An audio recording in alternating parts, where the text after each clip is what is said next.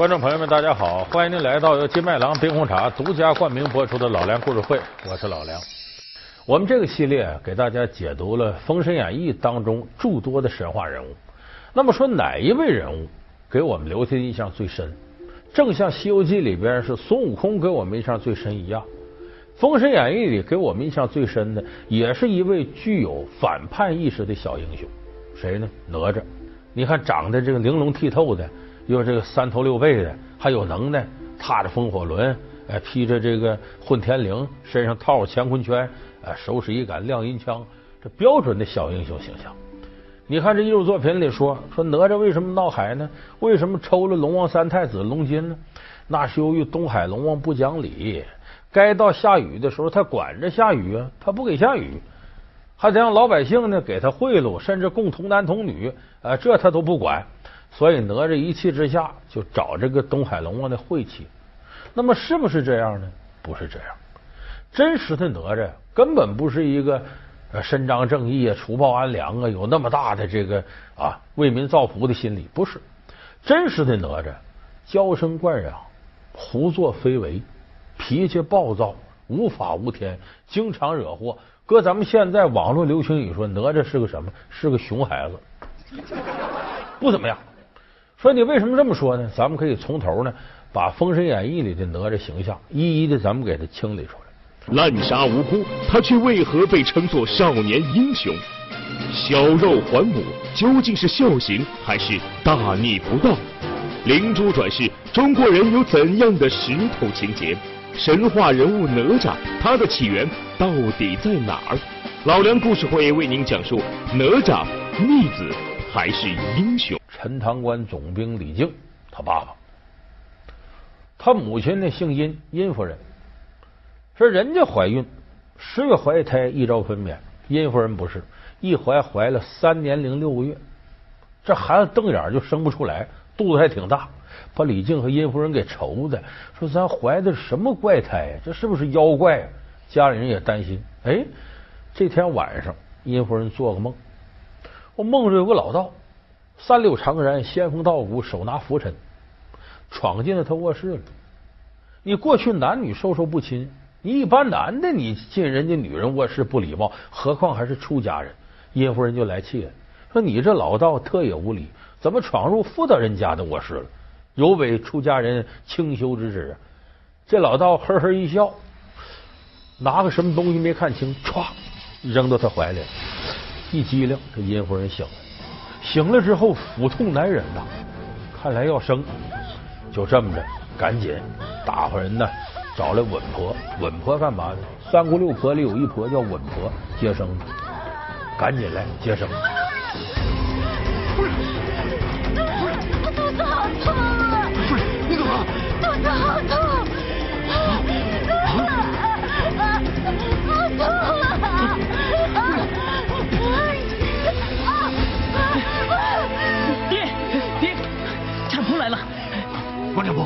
我夫人就交给你了。丁将军，你放心啊，一切包在我身上。我先看看产妇。没想到殷夫人生下一个大肉球来，这屋里头啊，遍处都是红光，异香扑鼻。这肉球在地上滚，李靖一看，这不是个妖怪吗？拔出剑来，咔嚓一下把这肉球劈开了。哎，里边蹦出个小孩来，就小哪吒。所以这哪吒天生就长那模样。爹，这孩子一出生就会叫爹，他一定是妖怪，我们快杀了他！老爷，你们不能杀他，我相信这个孩子不会伤害我的。有人说后来这不，呃，太乙真人上门把这孩子收为徒弟，给他这个混天绫、乾坤圈，不是，封神里写的是这孩子一出生身上就套着一个圈就是乾坤圈，披着一个绸缎绫子，这就是混天绫。所以你看，说哪吒这老天爷把他给派下来的，那么有太乙真人这么一个师傅护着，再加上他爸爸又是总兵，说白了就陈塘关武装部部长，家里头也有钱，所以哪吒打小过的什么日子？娇生惯养，这小太保啊，你谁敢惹呀？而且所有大人都惯着他。那么哪吒这时候就骄纵的他一身毛病，什么毛病？他不讲理。你看他闹海，因为什么原因？根本不是什么老百姓求雨啊，什么龙王不给哪吒义愤填膺，这只是动画片创作为了给哪吒杀龙王三太子找合理性。《封神演义》里根本没这情节，哪吒就是到东海边玩小孩好玩玩的时候呢，他拿着乾坤圈、混天绫在水里头乱搁了乱晃的。他没想到这两桩宝贝啊，是乾元山金光洞镇洞之宝。这是天生的宝贝，它就好比孙悟空的如意金箍棒，大禹治水的时候栽在这儿的，孙悟空把它拔走了，整个龙宫地动山摇，和那道理一样。这龙宫哪受得了这两样上仙的宝贝？直晃荡。这龙王在屋里待着，你想，这都七点六级地震了，他待不住了，赶紧说你这巡海夜叉看看水面怎么回事。这巡海夜叉就上来了，一看是个小孩儿。拿俩铃晃荡，弄得直晃荡。这夜叉跟人问：“小娃娃，你得什么得干活？”问了，这也怪这夜叉长难看点。哪吒一看吓一跳，没见过长这么难看的人，就愣了。夜叉奇怪，没见过帅哥吗？瞪我干嘛？结果哪吒就把这夜叉给骂了一顿：“你这丑八怪，差点把小爷给吓着！你这孩子多狂，见着大人也不客气。你这丑八怪，把小爷吓着，他给人当大辈儿。”这叶氏也来气，说你太狂了！一瞪眼睛，哪吒也没惯着，一乾坤圈上去，把巡海夜叉给打死了。你看看，打死不说，惹了祸之后，哪吒想的是一不做二不休，搬不倒葫芦撒不了油。紧跟着龙王三太子上来了，哪吒一看你横，我比你更横，就是这时候就看出这小黑社会的潜质来，嘁哩咔嚓把龙王三太子弄死不说，全尸都没给留，把龙筋给扒了。老爷，你看哪吒多乖呀！他是上街给你买东西的。你看这条龙金玉带漂亮极了，你赶快戴上，看合不合适啊？这条龙金玉带看起来非凡品啊！这到底是什么做的呀？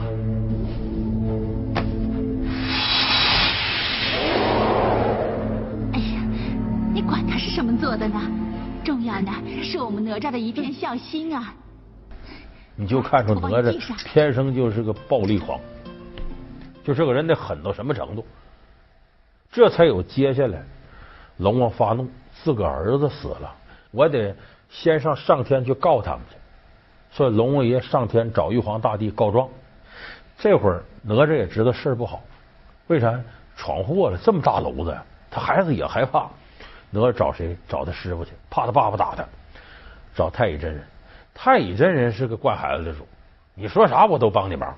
行啊，你不惹祸了吗？这样我告诉你，别让他见玉皇大帝。我呢，给你个隐身符，你揣身上，你也上天。这龙王看不见你，你能看见他？他只要一上天，你在南天门那等他，他过来你就摁倒就揍他，他都不知道谁揍他。这个这么的，龙王爷上天，哪吒在南天门躲着。见着龙王来，搁摁地上就打。你还告不告状了？最后把龙王爷鳞给接下来。你记住这玩意儿有那么句话吗？龙怕接鳞吗？这接鳞得多疼！龙爷，我服了，服了，不告了。从南天门下来，你说哪吒他要不心虚，不是干坏事了，他能干这事劫龙王爷吗？他真好事他不在乎了。所以说，所谓为民除害呀，什么除暴安良的，都是瞎扯淡。他就是这小孩啊，被惯的惯坏了，闯祸了。娇生惯养，自己也骄横，也不在乎。就我们现在说熊孩子烂惹祸，这个就跟哪吒一模一样。其实这个你别看是神话故事，咱们小说里不少有情节涉及到这类孩子。有的朋友武侠小说迷看过古龙的书，《小李飞刀》大家知道，多情剑客无情剑。小李飞刀当年呢被敌人围攻，他有个好朋友舍命救他，叫龙啸云。后来他把龙啸云带回到自己老家星云山庄。小李飞刀是喜欢一个女人叫林诗音，没想到龙啸云也喜欢她。小李飞刀一想，我结义哥哥跟我一样看上一个女人了，他救过我命，我闪了，忍痛割爱。不，我一定让他死心，这样龙大哥才能跟他在一起。你知道这些刺客为何登门吗？们都是武夷魔道的仇人，跟你在一起，我永远都没有太平日子过。我永远都会提心吊胆。我受够了，从现在开始，我要过自己的生活，你明白吗？结果后来他要回到星云山庄，是很偶然的机会，碰到了一帮武林中人呢，捧一个小孩这小孩叫龙小云，就是龙啸云和林诗音的孩子。这个孩子才聪明呢，八九岁小孩，一身武功，而且心狠手辣，歹毒无比，周身暗器，杀人如草芥一般。这些大人谁也不管他，都知道这龙庄主的公子，谁管那事都捧着来的。当时李寻欢不知道这孩子是故人之子，一看这孩子小小年纪这么歹毒，大了还了得，一伸手把这孩子武功给废了。这才后来引发了多情剑和无情剑诸多的故事。哪吒那时候就和龙小云这孩子一模一样，无法无天，没人管束。结果这遭到报应，龙王爷下界来一想，我上天你给我堵住了，我收拾不了你，我收不了你爹吗？于是水淹陈塘关。而且搁这个要挟李靖，你不逼着你儿子给我儿子偿命，陈塘关淹了不说，满城黎民百姓尽遭涂炭。要不说托塔天王李靖，但这阵他还不是托塔天王了，也是心慈面软。一看我儿子闯这么大祸，就提剑来杀哪吒。哪吒说：“祸是我闯的，你不找我麻烦吗？你也不让我去找东海龙王算账去。行了。”你管我，我跟你断绝父子关系，我跟我娘断绝母子关系，我不不受你们管了。来个什么呢？割骨还父，割肉还母。既然我是父母所生，今天我就在这里割肉还母。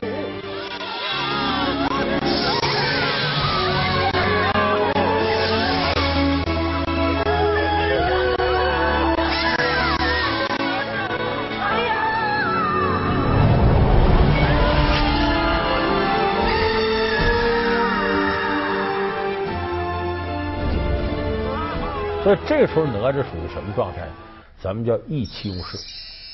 但是这个事儿没完，他这不自杀了死了吗？死了一开始他可没找太乙真人，太乙真人找的他，把他魂魄招来了，说徒弟，我告诉你，你呀想还魂很容易，你呢给你母亲托梦。你就说我死的太惨了，妈，你得帮我忙，怎么呢？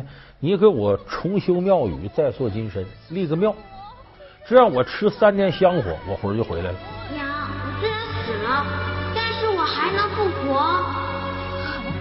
娘能在埋我尸首的地方建一座庙，让我受人间香火三年，我就能成神。所以哪吒特地回来找娘，求娘帮我盖座庙。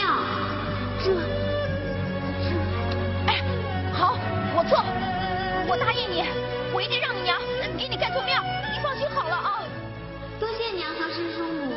哎，这殷夫人醒了，就准备修这庙，结果让李靖让他爸爸知道，这个熊孩子死了，你给他修庙。李靖把他夫人大骂一顿，最后没招，偷偷自个儿拿钱给哪吒建个庙。结果建这庙呢，哪吒吃了半年香火，刚恢复一点人形。李靖知道这事儿了，你这还了得？惹这么大娄子，差点陈塘关百姓都死了他手上，你还给他修庙吃香火，把那庙给毁了，给砸了。这下哪吒不干了，他魂没地方依了，找他师傅去。这时候才有太乙真人用莲花白藕摆他的身形，三魂七魄招过来，往里一拍，这用道家法术。让哪吒还魂，所以这时候哪吒还原了，功夫比以前还好了。那哪吒干头件事是什么？找他爹算账。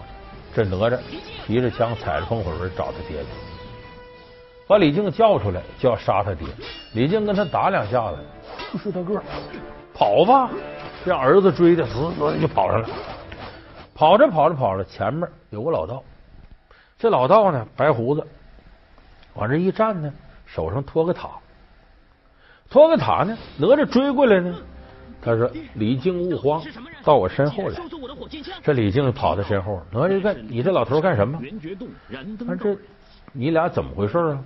啊，一问哦，这儿子追爹，你这可不对，孩子，这是你爸爸。什么我爸爸？他就个畜生，他把我给逼死了。啊，看来你非杀你爸爸不可啊！是啊，好，把李靖叫回来了，你和他打。老人家，我打不过这个逆子，没事听我的，噗噗噗，往手心上吐了三口，在他后背一拍，去吧。这李靖硬着头皮跟哪吒打，哎，这就跟他吃了兴奋剂似的。这一打，杀的哪吒汗头开甲呀，弄不过他爹了。哪吒一琢磨，妈，这事就是老头干的。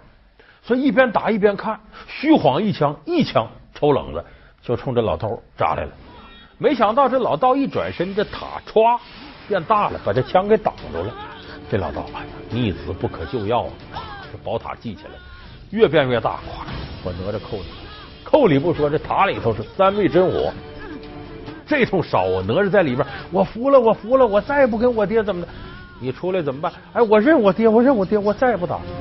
现在是服还是不服啊？我服，我服了。好，把宝塔收起来，收起来哪吒一摸身上哪儿也没烧坏，提起枪来冲着李靖就去了，又要杀李靖。这道人不干了，又记起宝塔把他扣住。哪吒在里边要死要活的哀求。这时候，这老道在外头跟李靖说：“你看不看着？你这逆子你要收服这么的，我把这宝塔传授于你，我告诉你怎么念咒。”就教了李靖几句念咒的，这才把宝塔收起来。收起来了，说这样，这塔我给你了，我走了。这老道谁呢？是元始天尊座下大弟子燃灯道人。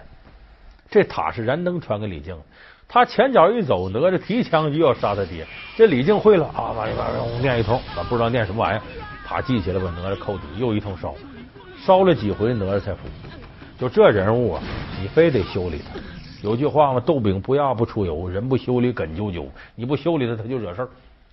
所以这时候哪吒才开始，真正的是听李靖。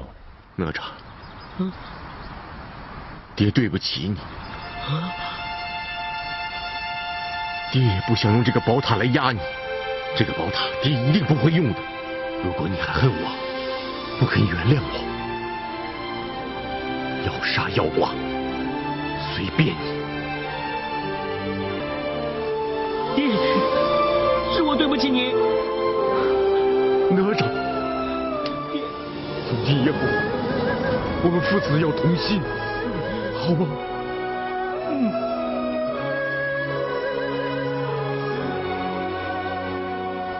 所以才有后来跟着李靖呢，呃，追随姜子牙，成了这个前不正印先锋官，打天下，立了很多功劳。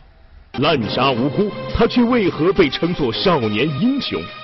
小肉还母，究竟是孝行还是大逆不道？灵珠转世，中国人有怎样的石头情节？神话人物哪吒，他的起源到底在哪儿？老梁故事会为您讲述哪吒逆子还是英雄？老梁故事会是由金麦郎冰红茶独家冠名播出。你看这里头有几个地方特别奇怪。就是哪吒不管惹多大祸，太乙真人是义无反顾的站在他身边。他干好事，太乙真人帮着；干坏事，太乙真人也助纣为虐，也不拦着。说这老道他也没个是非观呢，怎么后来还那是姜子牙师哥呀？怎么弄的呢？其实太乙真人是知道哪吒的前世今生，他也是带着使命下来的，就诚心是女娲娘娘委托诸位道友能帮助。姜子牙推翻纣王天下，因为纣王的天下呢，呃，昏庸无道。这女娲娘娘跟纣王怎么结的怨呢？为什么他派这狐狸精妲己来祸害这纣王呢？就是这纣王好色，来到女娲娘娘庙，你一看女娲娘娘这像，哎呦，动心思了，哎呀，这美人太好了，这要跟了我多好啊！他就嘚瑟，在墙上题诗。写个但使妖娆能举动，取回长乐是君王。这这要是活了，妖娆能举动，那回去我天天在他这寻欢作乐，你这不侮辱上仙吗？女娲娘娘来气了，说委托诸位道友，诚心要祸害纣王，怎么祸害呢？你得有人造反，有人打仗啊。这哪吒就因为这个下界了。说怎么哪吒听女娲的话呢？因为哪吒的前世啊是块石头。有人说，嗯，哪儿的石头？一块小石头，女娲娘娘补天的时候掉下一块小石头，掉哪儿了呢？掉到王母娘娘的瑶池里。结果这七仙女呢，这七个人都看这块小石头，都想要。结果七仙女行二这位呢，就二丫头把这石头拿到了。后来总跟这些仙女在一块待着呀，日精月华的，这石头就一点点成型了。后来有灵气了，管这块石头叫灵珠子。所以女王需要有人来害纣王天下的时候，得把原先跟他有缘这些反都派下来。就这么，这灵珠子换成人形下来，委托太乙真人，你呀替我培养这徒弟。所以这么着，哪吒呢作为灵珠子下界。你看别人说前世今生不知道，但哪吒知道，经常念念有词儿。我是灵珠子转世，我是要这个呃武王伐纣，我帮他忙的。所以哪吒后来是穷横穷横的。所以今天咱说这哪吒的事儿，你可能发现说这这四大古典名著跟石头都有缘分啊。你看《水浒》里头有那石碑，一上来一百零八将都排好了啊。《红楼梦》不用说了，女娲补天剩块石头扔到那儿了。这块顽石下界转一圈，那就成贾宝玉了。《红楼梦》跟这有关，你这《封神演义》跟这也有关系。就这灵珠子，那《西游记》不用说，孙悟空就石头里蹦出来。所以说，中国这古人对这个石头玉感兴趣。有人说石头玉不是一回事，在过去是一回事，玉也是一种石头。说为什么中国人对玉感兴趣？你看老外对玉石一般。中国过去有话像“金玉良缘”，有眼不识金镶玉。你再举个最简单例子，中国人对玉感兴趣。两千零八年北京奥运会，那奖牌是啥？金牌、银牌、铜牌后边都镶着玉，呃，青玉、白玉、青白玉。其实这有美好的祝愿。第一个就是说，有眼不识金镶玉，这东西是最好的。金镶玉是中国人认为最好的东西，金玉良缘嘛，这是。第二个呢，这不是玉玉做的这奖牌吗？上边呢还有那丝带，丝带叫玉帛。帛嘛，白字下边一金字。中国人讲化干戈为玉帛。虽然体育是和平时期的战争，但咱们是强调友谊第一，比赛第二。所以中国人对这个玉这个情节这方面是情有独钟的。所以你看，把哪吒、孙悟空这个都和石头玉这些东西连到一块儿。但是我们今天说哪吒这个事儿呢，咱还得跟电视机前为人父为人母的孩子还小的爹妈说说。很多家长啊，对这孩子有点太溺爱。其实这个不好，在西方人观念当中，惯孩子这种事儿是非常少见的。